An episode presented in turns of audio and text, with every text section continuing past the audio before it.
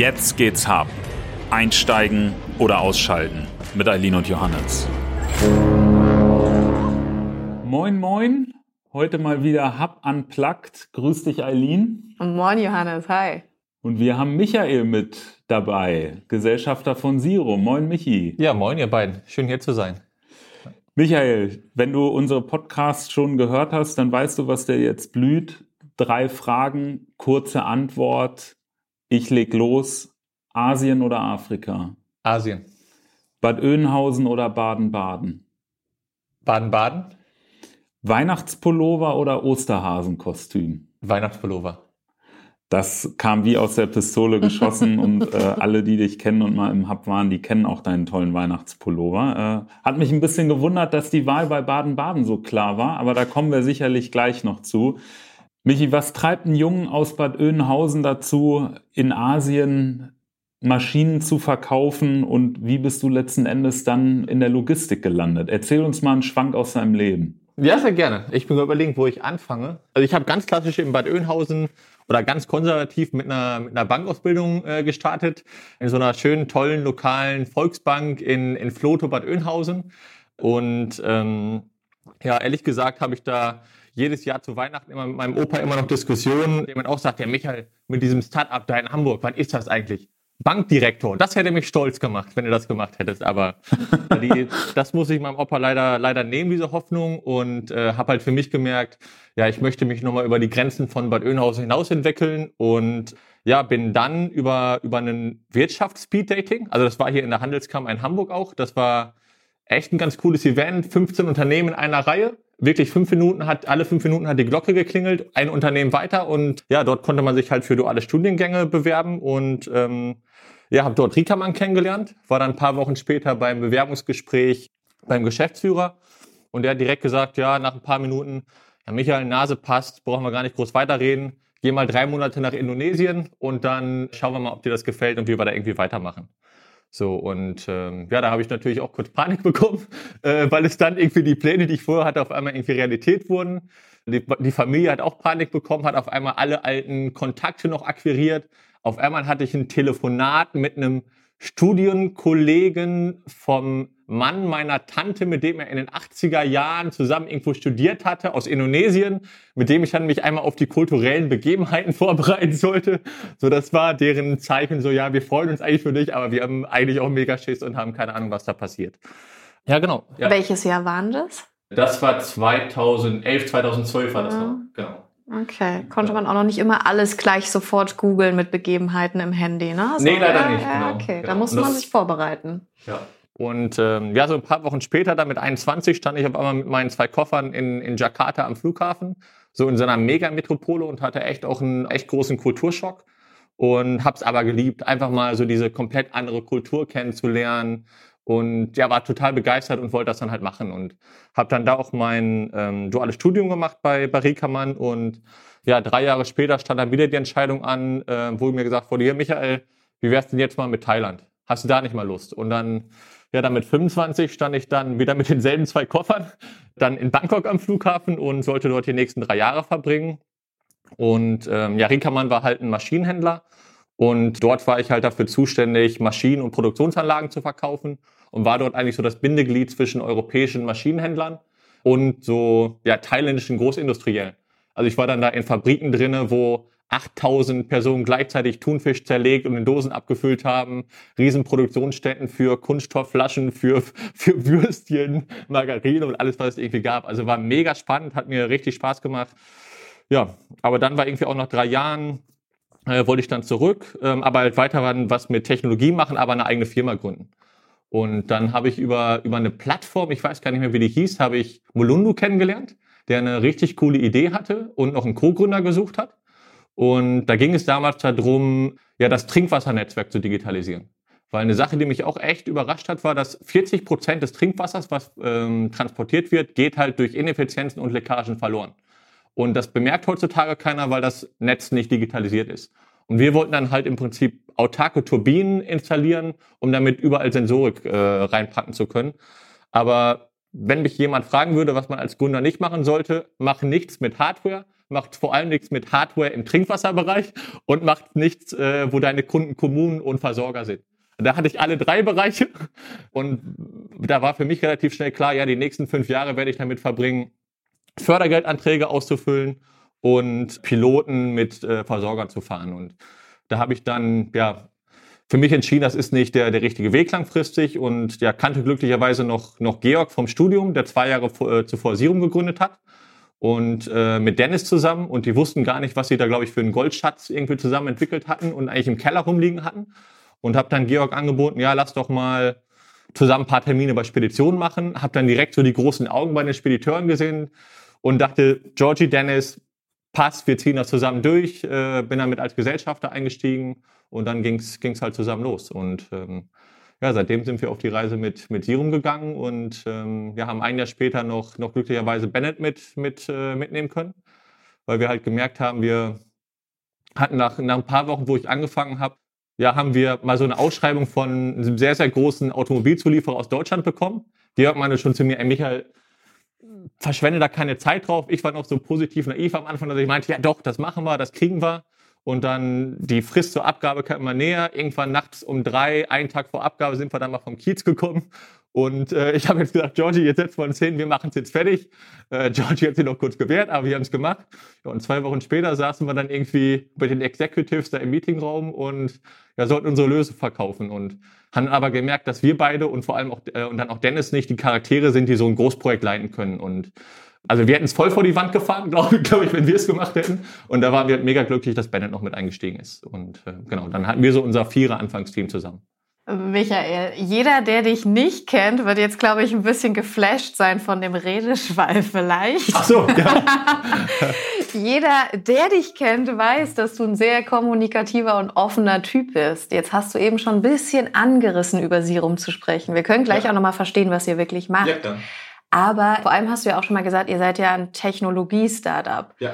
Man würde jetzt nicht wirklich vermuten, dass ein Technologie-Nerd oder so etwas so redet. Jetzt mal die offene Frage. Sind alle bei Serum so wie du? Ja, ab, absolut nein. Äh, und, und das ist definitiv auch gut so. Also ich glaube, wir haben sehr, sehr unterschiedliche Charaktere bei uns im, im Management-Team, aber auch im gesamten Team. Kann ich auch sagen, das ist auf der einen Seite halt echt eine riesen Herausforderung, wo es auch an der einen oder anderen Stelle echt mal knallt zwischendurch und wir auch sehr, sehr viele Reibungspunkte haben, einfach weil verschiedene Ideen aufeinandertreffen.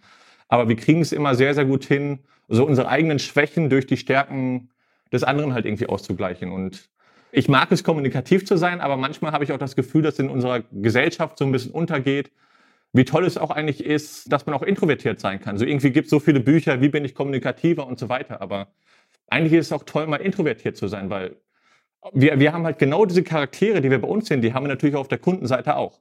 So, und wenn ich das irgendwie ganz alleine wäre, dann könnte ich niemals alle Kunden gut bedienen, weil für manche Kunden passe ich dann auch nicht. Und so können wir halt wirklich diese kompletten Facetten und Bandbreiten auch unserer Kunden abdecken, weil wir halt auch so verschiedene Charaktere irgendwie im Team haben. Und, und das finde ich halt echt toll und, und bereichernd. Also. Michi, sag mal in drei kurzen Sätzen, was macht Sirum? Ja, gute Frage. Äh, also beantworte ich natürlich gerne. Also was wir machen, ist, wir haben eine Transportmanagement-ERP-Lösung speziell für kleine und mittelständische Transportunternehmen entwickelt. Das heißt, im Moment arbeiten noch sehr, sehr viele Mittelständler mit Excel, Papier, Stift, was auch absolut fein ist und auch sehr, sehr gut funktioniert.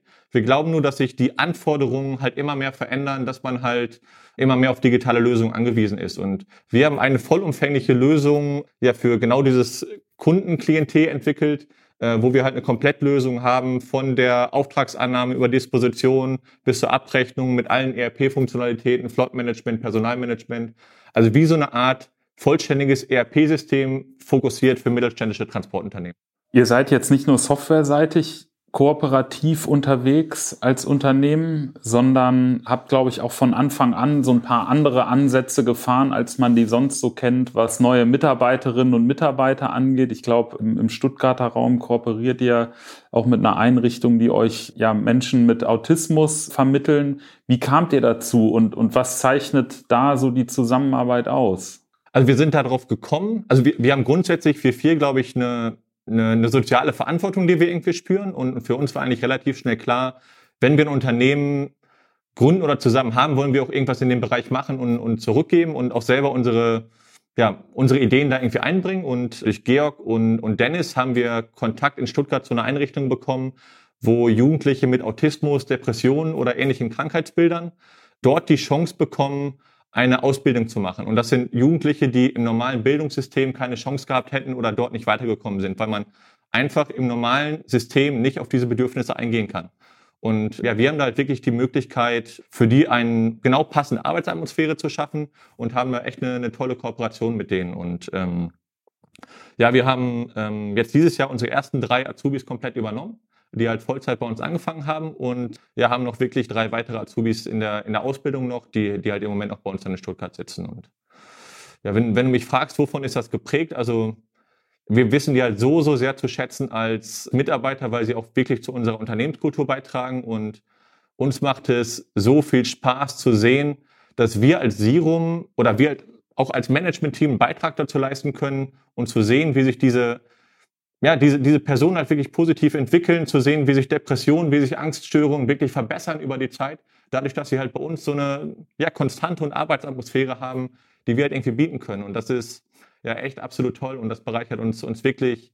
Fachlich sind das, sind das sowieso geniale Entwickler, also das, das ist toll, aber auch menschlich ist das eine absolut tolle Bereicherung für, für unsere Unternehmenskultur. Und da sind wir echt absolut stolz, dass, dass Dennis das da vor allem betreut und dass wir das als Firma halt aber auch irgendwie leisten können.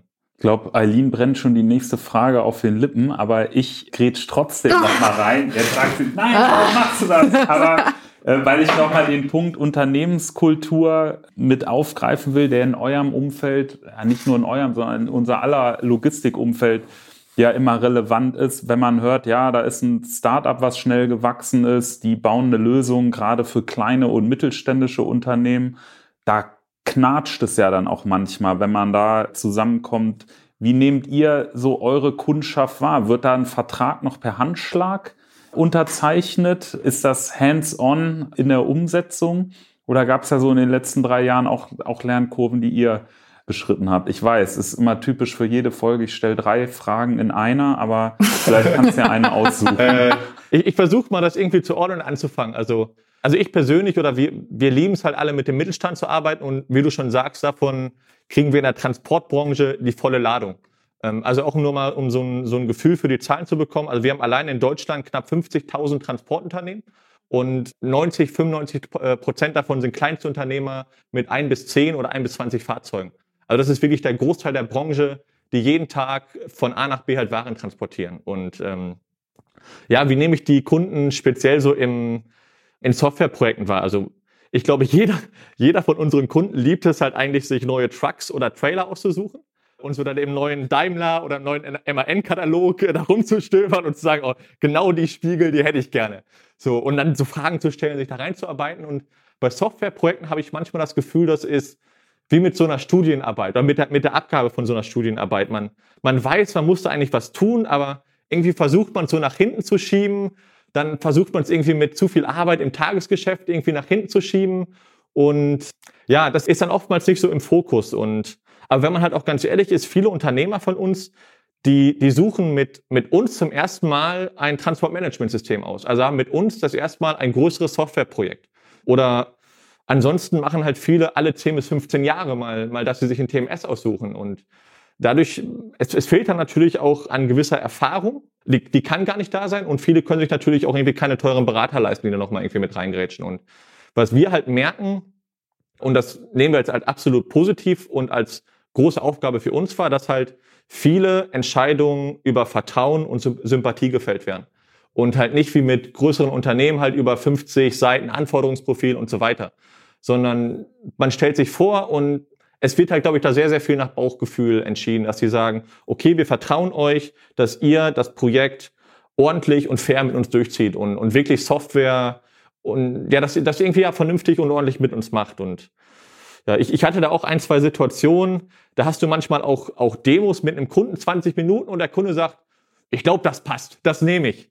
Äh, hier, schick Vertrag rüber und wir machen's. Und das hätte ich als Vertriebler selber niemals gedacht, dass ich aktiv Verträge verzögern muss. So, wo ich dann auch dem Kunden sage, nee, nee, stopp, stopp, stopp. Lass uns bitte erst einmal ein paar Stunden sprechen und wir gucken nochmal an, ob wir wirklich der richtige Anbieter für euch sind.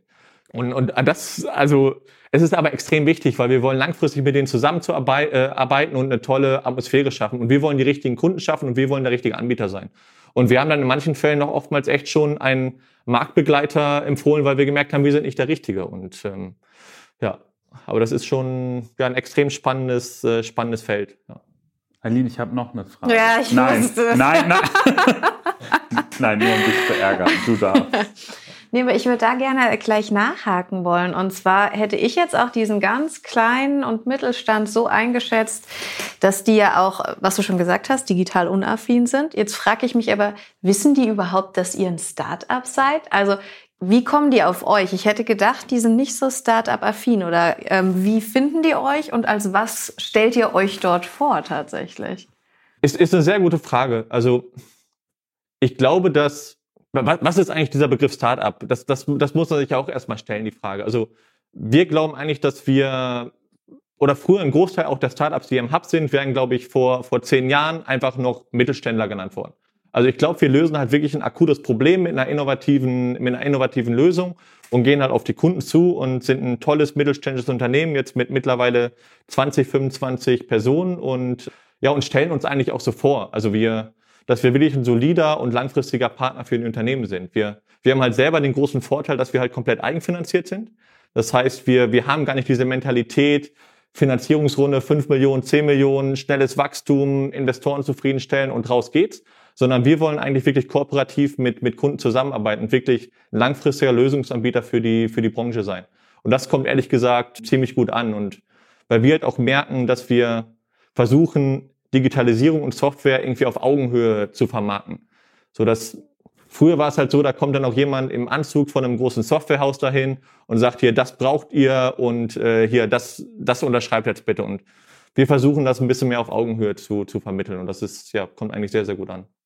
Und ich glaube, das ist auch nochmal ganz spannend zu verstehen, also die Vielfalt von Startups. Ne? Also ihr seid jetzt halt nicht diese große Disruption sofort mit, was du gesagt hast, großem Funding, sondern wirklich von Auftrag zu Auftrag über Projekte seid ihr eher so eine inkrementelle Verbesserung und Digitalisierung für die Branche, was auch nochmal spannend einfach zu verstehen ist, wenn man über Startups nachdenkt, dass es sehr unterschiedliche Arten von Startups gibt. Ja. ja. Wenn wir mal zurückschauen, du hast jetzt gesagt, ihr seid gewachsen. Ich glaube, du hast gerade gesagt, 20 Mitarbeiter. Ihr seid ja wirklich dann in den letzten Jahren extrem gewachsen. Wie habt ihr das geschafft? Also was lief richtig gut und was würdest du heute vielleicht anders machen, als ihr es vor zwei, drei Jahren gemacht habt? Ja, ist, ist eine sehr gute Frage. Ich glaube, was richtig gut lief oder was, was einfach toll war, ist, dass, dass Georg und Dennis so positiv verrückt waren, dass sie auf die Idee kamen, eine vollumständige ERP-Lösung für Transportunternehmen zu bauen. Also wenn du das einem anderen Softwareentwickler erzählst, sagt er, das ist absolut verrückt. Also das, warum tut ihr euch sowas an, sowas Komplexes und Großes irgendwie bauen zu wollen? Und die haben dann aber einen genialen äh, Entwicklungsansatz gewählt, nämlich auf ein Open Source ERP-System aufzubauen, wo wir von der Entwicklungspower von einem riesigen und weltweiten Entwicklernetzwerk profitieren können. Und das war, glaube ich, wirklich schon mal ein, ein genialer technologischer Ansatz, den, den die beiden gewählt haben. Und durch zahlreiche Nachtschichten auch wirklich geschafft haben, diese, diese Lösung halt auf die Beine zu stellen. Und was für uns, glaube ich, echt auch noch ein sehr, sehr guter und wichtiger Punkt war, ist, dass wir vier in unserem Anfangsteam, also Dennis und Georg für die Entwicklung, Bennett im Projektmanagement, ich im Vertrieb, wir eigentlich alle Fähigkeiten bei uns im Team hatten, um den Markteinstieg zu schaffen. Das heißt, wir waren auf keine externen Mitarbeiter, externen Kräfte irgendwie angewiesen, sondern konnten für uns mit extrem viel Nachtschichten, Wochenendarbeit wirklich diesen, diesen Einstieg halt in den, in den Markt halt irgendwie wie schaffen. Und ja, wir haben dann auch mit, mit, mit zig anderen verrückten Ideen weitergemacht. Wir, ich erinnere mich noch an Vertriebstouren, die ich mit, mit Georg irgendwie nach München runter hatte, wo wir um, äh, auch um Geld zu sparen, morgens um 4 Uhr hier im Zug in, in Hamburg gestartet sind, noch uns mit Unterhose in den Schlafsack hier reingelegt haben. Dann irgendwie um 8, 9 Uhr haben wir das erste Mal die Augen aufgemacht. Dann auf einmal saßen da hinter Frankfurt die ganzen Banker in Anzug neben uns. Wir noch in Unterhose im Schlafsack da drin und dann nach München durchgefahren. Ja, oder, oder auch so Dinger. Irgendwann kam ich mal mit, mit 60 Kinderriegelpackungen ins Büro weil die da einen 10 Euro Bahnkupon irgendwie drauf hatten. So einfach nur, weil ich dachte, ja gut, die 600 Euro, die, die sparen wir uns jetzt irgendwie. Und, und Philipp und dem Team hat sich gefreut, weil er halt äh, ja, fürs nächste Jahr Kinderriegelersatz irgendwie hatte. Und das war, glaube ich, für uns extrem wichtig, dass wir so ein bisschen diese schwäbische Sparsamkeit auch, auch hatten am Anfang, die uns halt geholfen haben, dass wir halt eigenfinanziert waren. Das war für uns extrem wichtig, weil wir wirklich diesen Fokus auf die Produktentwicklung, Weiterentwicklung und auf, auf uns legen konnten und nicht irgendwie mit großen Investorenrunden, Finanzierung und so weiter zu kämpfen hatten. Und ja, dann hatten wir auch so ein bisschen diese nordische Nüchternheit, die wir noch im Team haben, um halt wirklich die Prozesse auf Wachstum auszurichten und haben einfach eine, eine tolle Vision gemeinsam gehabt, mit der wir halt Tag und Nacht durchziehen konnten und ja, unmögliche Lösungen eigentlich für die, für die Kunden halt irgendwie geschafft haben. Also ja, das war, glaube ich, für uns echt ein richtig guter Schritt, dass wir es aus eigenen Kräften halt wirklich auch so, so hochgezogen haben, oder mit uns als Team zusammenwachsen konnten. Du enttäuscht mich, Michi. Ich habe jetzt fest damit gerechnet, dass du erzählst, als du in deinem Weihnachtsmann-Pullover hier 2018 in den Hub gekommen bist und dass der Hub natürlich auch euch äh, gefördert und gefordert hat äh, und dass das auch äh, eine Entscheidung war, die ihr immer wieder treffen wollt. Aber das ist ja hier keine Werbebox. Nee, nee, nee, nee, anscheinend nicht. Nee, genau. Ehrlich gesagt, ehrlich gesagt, das wäre mein Anfang. Also auf die Frage, was lief besonders gut? Also wie wir es geschafft haben, erstmal, das war glaube ich der eine von den drei Fragen beantwortet. Ja, also äh, der Podcast wird heute ein bisschen länger dauern. Genau. Nee, also ich, ich muss wirklich sagen und und das ist mir auch extrem wichtig, das zu sagen wir müssen halt überlegen, wir, wir haben unsere ersten Jahre haben wir in einer kleinen Souterrain-Wohnung äh, direkt neben dem Silbersack auf, auf, direkt an der Reeperbahn eigentlich verbracht, so, wo zwei Jungs oben äh, gecodet haben. Ich saß unten in, in, in der Küche im Keller und habe dort hier äh, keine Ahnung, Bosch, äh, irgendwelche ganz große Kunden angerufen äh, und da versucht irgendwie Deals zu machen. Und ohne euch jetzt wirklich Honig um den Mund zu schmieren, aber der, der Einzug ins Hub war für uns ein extremer Gamechanger. Und nicht nur, weil das erste Event mit euch halt die Transport und Logistik in München war 2019, weil, weil da haben wir halt wirklich gemerkt, was das Potenzial eigentlich unserer Lösung war. Auf einmal kamen Kunden zu uns auch mit 150, 200 Fahrzeugen und meinen, ey Jungs, das ist eine richtig, richtig coole Lösung, die ihr habt. Und wir dachten, ach wirklich, also habt ihr da auch Lust drauf? Und das war ein Gamechanger und halt wirklich hier im Hub zu sein und auf einmal Teil von so einem großen Netzwerk zu sein, zu sehen, was eigentlich so in der ganzen Logistik passiert, sich wirklich mal stärker zu fühlen, neuen Mitarbeitern diese Büroräume zeigen zu können, Kunden mal in so eine Atmosphäre einladen zu können, das hätten wir halt niemals in unser Kellerbüro da irgendwie auf St. Pauli machen können. Und also hier im Hub wurde wirklich so von der Mentalität alles auf Wachstumskurs gelegt und äh, also das muss ich wirklich sagen, da sind wir halt bis heute extrem dankbar für und das ist halt ein Riesenpusher für uns gewesen. Ansonsten hätten wir, glaube ich, immer noch unsere Touren irgendwie nach München runtergemacht ähm, zu ganz kleinen Partnern, wo wir langfristig nicht überlebt hätten. Also das war wirklich ein extremer Gamechanger für uns bin ich absolut äh, von überzeugt.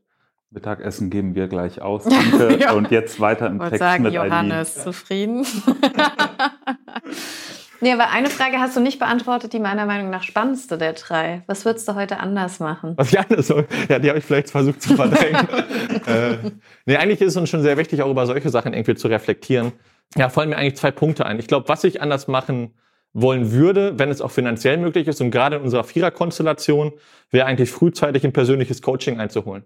Weil es gab in dieser ganzen Zeit, in den letzten drei, vier Jahren so viele Auf und Abs und jetzt auch Ende 20, Anfang, Mitte 30, bei, bei uns hängt halt bei vielen auch ein, echt einfach noch ein Leben dahinter. Und dann kam irgendwie noch Corona dazu und es sind so viele Themen, die auf einen halt irgendwie einprasseln, auf einen zukommen. Und wir haben es echt speziell vor, vor einem Jahr gemerkt, wo wir alle echt mental richtig platt waren, äh, weil wir einfach auch extrem angespannt waren von dem, von der ganzen Arbeit und vielen persönlichen Themen, die man vielleicht auch nicht immer verarbeiten konnte. Und das würde ich, glaube ich, glaube ich, echt anders machen. Das ist, das ist ein Punkt, dass ich da versuchen würde, einen größeren Fokus drauf zu legen. Und ein anderer Punkt ist die Bedeutung und die Zusammenstellung von einem Team. Also ich muss mir wirklich eingestehen und echt zugeben, dass ich diesen Bereich immer absolut unterschätzt habe bei allen Unternehmen bisher, wo ich war und auch in den Anfangsjahren bei Sirum, war der Fokus immer auf dem Kerngeschäft natürlich. Vertrieb, Softwareentwicklung, alles, was so gemacht wird. Aber das Wichtigste im Unternehmen ist eigentlich der Personalbereich. Und ähm, also wir haben wirklich für uns gemerkt, dass das Team der entscheidende Erfolgsfaktor für uns ist. Und wir haben die ersten Jahre wirklich sechsstellig Geld verbrannt, weil wir halt schlechte und falsche Personalentscheidungen getroffen haben. Und ähm, das hat uns nicht nur finanziell, sondern auch mental echt nach unten gezogen. Ähm, aber auf der anderen Seite sind wir da halt auch dankbar für, weil wir mittlerweile halt dadurch eine extreme Wertschätzung für unsere Mitarbeiter haben und wirklich ein fantastisches Team mittlerweile zusammengestellt haben, wo wir sehr, sehr glücklich sind. Cool. Guck mal, ich darf sogar noch weiter fragen, weil ich glaube, eine Frage, die da gut an, andockt, äh, die ich noch hatte, die aber auch schön zu dem passt, was du gesagt hast. Also Äh, wenn man so von außen ne, an das Gründertum denkt und an Startups denkt, ne, dann denkt man immer, ah ja, die coolen Hipster und Gründer und so, ne, die ihrer Leidenschaft nachgehen können und immer Spaß haben, nebenbei Tischtennis spielen können. Tischtennisplatte habt ihr ja auch oben, ne, muss man ja auch mal sagen. Aber leider nur ausgeklappt, viel zu wenig bespielt. Wie ist es denn wirklich, Gründer zu sein? Denn du hast ein paar Sachen gesagt und du hast, ich glaube, ich hätte eine Strichliste machen können, wie oft du das Wort Nachtschicht schon genannt hast oder auch der Schlafsack. Du hast die Sutera-Wohnung genannt. Sag doch mal wirklich, wie, wie ist es als Gründer? Ist das so glamourös und was, was sind aus deiner Sicht die Vor- und Nachteile? Damit sich vielleicht auch Leute da draußen, die sich das überlegen, einerseits möchte ich gründen oder nicht, vielleicht ein bisschen realistischer einschätzen können, aber der ein oder andere, der mit Gründern auch spricht als Unternehmen, vielleicht auch noch mal ein bisschen überdenkt, wie er mit einem Startup umgeht. Ja, nee, wirklich tolle Frage. Also ich kann es natürlich nur für unseren Fall jetzt sagen. Mhm, ähm, ja, ich weiß jetzt nicht, wie es ist für ein Startup, was irgendwie direkt mit fünf oder zehn Millionen finanziert äh, äh, irgendwie ist. Also ich wurde ehrlich gesagt in den letzten Jahren noch nie mit, mit Konfettikanonen oder so beschossen. Also so, so richtig glamourös war es bisher noch, noch nie äh, irgendwie bei mir.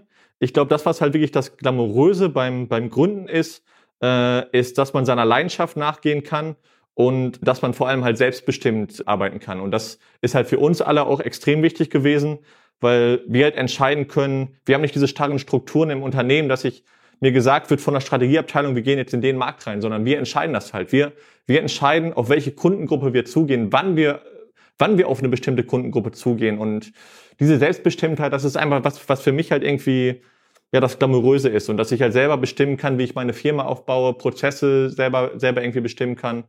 Das ist, glaube ich, das, was, was uns echt dazu bewogen hat, äh, in, in diesen Bereich reinzugehen. Aber ähm, ja, ich, ich glaube, man muss sich auch nichts vormachen. Wir, wie du halt schon sagst, wir haben einfach echt extrem viel gearbeitet.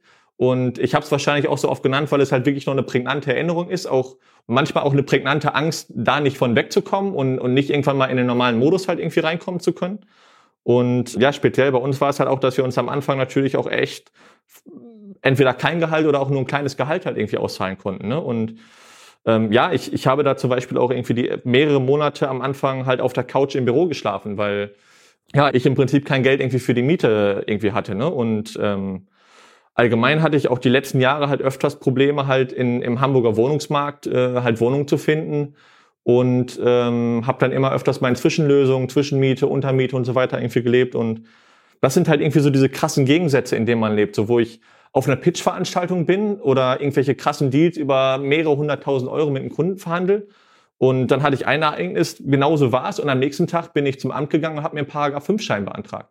So, und habe den auch bescheinigt bekommen, weil es einfach die Situation war mit, mit wenig Gehalt und ich halt gemerkt habe, ich war, glaube ich, auf 30, 40, 50 Wohnungsbesichtigungen und habe halt keine Chance gehabt.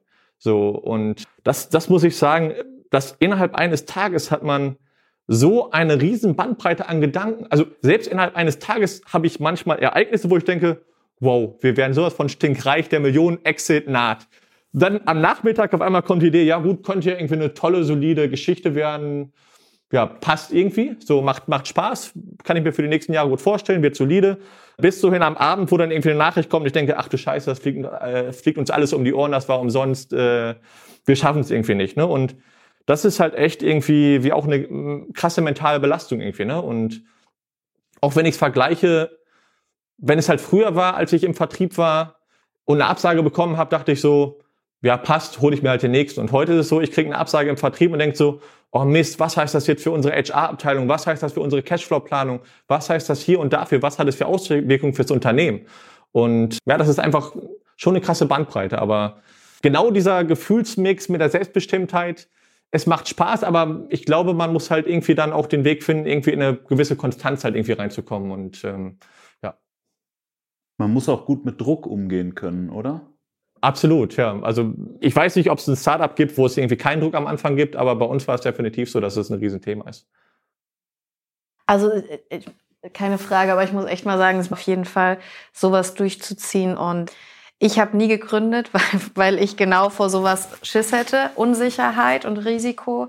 Und wie du sagst, ne, es kann in super was Krassem enden. Es kann aber auch in die Brüche gehen und man man macht sich da ja schon sehr, sehr sensibel. Von daher äh, super coole Sache, dass ihr das euch getraut habt, das durchgezogen habt, weil mit den 20 Leuten jetzt ne, und der Branche habt ihr ja auch echt einfach schon was gewuppt und andere Leben mit beeinflusst, was ich äh, super, super schön finde. Also mega. Vielen Dank. Michael Druck und die Startup-Gründungsgeschichte, die hast du uns echt total super jetzt dargelegt. Ich habe noch mal eine Frage, weil es ja hier im Digital Hub Logistics auch um Logistik gehen soll. Wenn ihr mit den kleinen und mittelständischen Spediteuren und Unternehmern zusammenarbeitet, was sind da eigentlich wirklich die Probleme, mit denen ihr konfrontiert seid? Ist das Digitalisierung? Oder macht sich Spediteur Hans Meyer in Bad Oeynhausen eher Gedanken darum, dass der polnische Lkw-Fahrer nicht rechtzeitig zum Dienst erscheint? Kriegt ihr das ein bisschen mit? Also ich, ich glaube, von diesen ganzen Themen, die jeder mitkriegt, Fahrermangel, Preisdumping und so weiter, das ist in aller Munde, die, die Themen kennt man.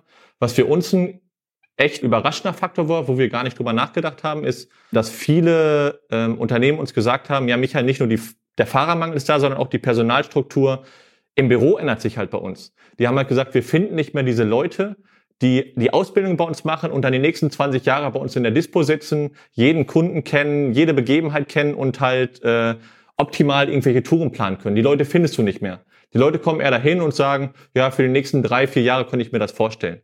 Das heißt, für die ist es eine riesen Herausforderung, dass die eigentlich mittlerweile Systeme brauchen, die die Mitarbeiter stärker unterstützen oder Prozesse sogar ganz automatisieren können. Ja, das ist eigentlich so das, das ein Riesenthema, was, was im Moment halt viele von uns haben. Also das ist gar nicht nur die Digitalisierung an sich, sondern für uns war interessant der Faktor, warum ist Digitalisierung auch so wichtig? Gerade weil du halt diese Personalstruktur halt nicht mehr, nicht mehr finden kannst oder die, die Leute, die halt so lange bei dir bleiben. Und darum wird Digitalisierung halt echt so wichtig. So. Deshalb ist es auch so wichtig, dass es den Digital Hub Logistics gibt und deshalb hast du ja auch ausgeführt, seid ihr happy hier zu sein.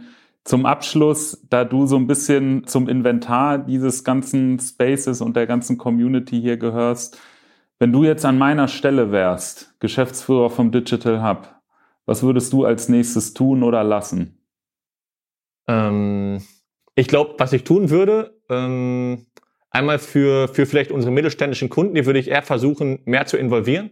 Weil auch die Events, wo die, wo die zuletzt stattgefunden haben, irgendwie Logistics Summit, BVL-Kongress, sind alles tolle Geschichten, aber keiner von unseren Kunden wird sich das finanziell und zeitlich leisten können, auf solche Events zu gehen. Und das ist halt, halt irgendwie so ein, eine riesen Diskrepanz. Auf der einen Seite diese Events, wo man über Virtual Reality, AI und so weiter spricht und auf der anderen Seite diese Realität, wo 40.000 Transportunternehmer in Deutschland stehen und sich die Frage stellen, ja, wie gehe ich jetzt eigentlich mit dieser Digitalisierung um und, und was kommt für mich irgendwie als nächstes? Und da irgendwie einen, einen Spagat zu finden, die halt mehr zu involvieren. Also wirklich diese tollen Transportunternehmer, ja, halt, halt da irgendwie mehr, mehr zu involvieren. Aber ja, das wäre so ein Thema. Und was mir noch sonst auf dem Herzen liegt, was ich toll finde, gerade durch die Corona-Zeit, ist halt im Hub sowieso relativ wenig los gewesen. Ich fände es toll, wenn wir in den nächsten Wochen mal eine schöne Wanderung durch die Lüneburger Heide machen. Ohne Handy, ohne Laptop, alle zusammen raus, abends Lagerfeuer mit Stockbrot und Gitarre und einfach mal wieder uns menschlich näher kommen und daraus auch wieder geschäftliche Ideen miteinander zu gestalten zu können. Du, wenn ich hier so aus dem Fenster gucke und den Dauerregen sehe, dann muss dafür erstmal das Wetter besser werden. Aber das finde ich eine Top-Idee, genauso top wie die letzte halbe Stunde mit dir war. Vielen Dank, dass du da warst, Michi. Wir werden jetzt vielleicht noch eine Cola trinken, eine Pizza essen oder Pasta. Und äh, für euch Gründer, KMUs, Logistikunternehmer oder Interessierte da draußen, wenn ihr auch mal Lust habt, mit Eileen und mir hier im Digital Hub zu sitzen, dann schreibt uns gerne. Eileen hebt hier lehrerinhaft den Finger, will auch noch was sagen. Ich sag schon mal, Michi, danke, over and out und übergebe den Staffelstab an Eileen. Ja, sorry. Eine Sache dürfen wir doch nicht vergessen, unsere Strukturen. Die letzte Frage, die immer noch rausgeht. Du beendest den Satz. Logistik ist für mich Leidenschaft geworden. Mit Leidenschaft beenden wir die heutige Folge und freuen uns schon auf die nächste. Vielen Dank. Ja, danke euch. Danke, Michi.